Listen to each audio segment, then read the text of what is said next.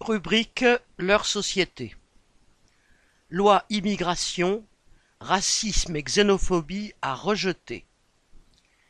L'examen à l'Assemblée nationale du projet de loi immigration porté par le ministre de l'Intérieur Darmanin a été interrompu lundi 11 décembre par le vote d'une motion de rejet.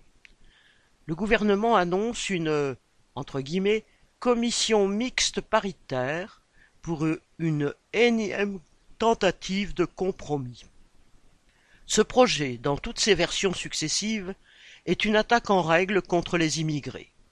Il vise à faciliter les expulsions, durcir les conditions du regroupement familial et d'obtention du droit d'asile, multiplier les obstacles pour pouvoir obtenir des papiers et un statut vivable.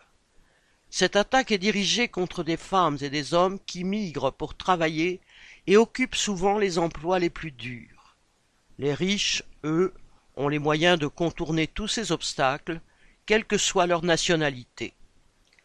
Depuis des semaines, la droite, l'extrême droite et le gouvernement multiplient les postures à qui sera le plus convaincant pour se présenter comme un rempart face à des immigrés qui seraient la cause de tous les maux de la société française. Darmanin s'est distingué, sur les réseaux sociaux comme dans les médias, par des amalgames odieux mêlant immigrés et délinquants, étrangers et terroristes, dont il a fait son fonds de commerce.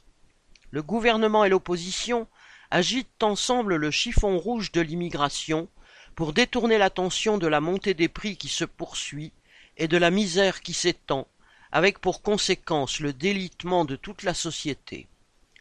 Ils visent aussi à diviser les travailleurs selon leur nationalité, leur origine, leur couleur de peau ou les quartiers où ils habitent, pour faire baisser la tête à tous.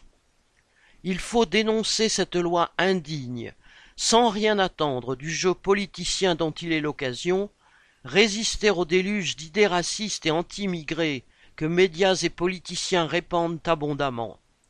C'est indispensable pour que les travailleurs puissent se préparer à défendre leurs intérêts communs face aux exploiteurs et aux gouvernants à leur service. Lucas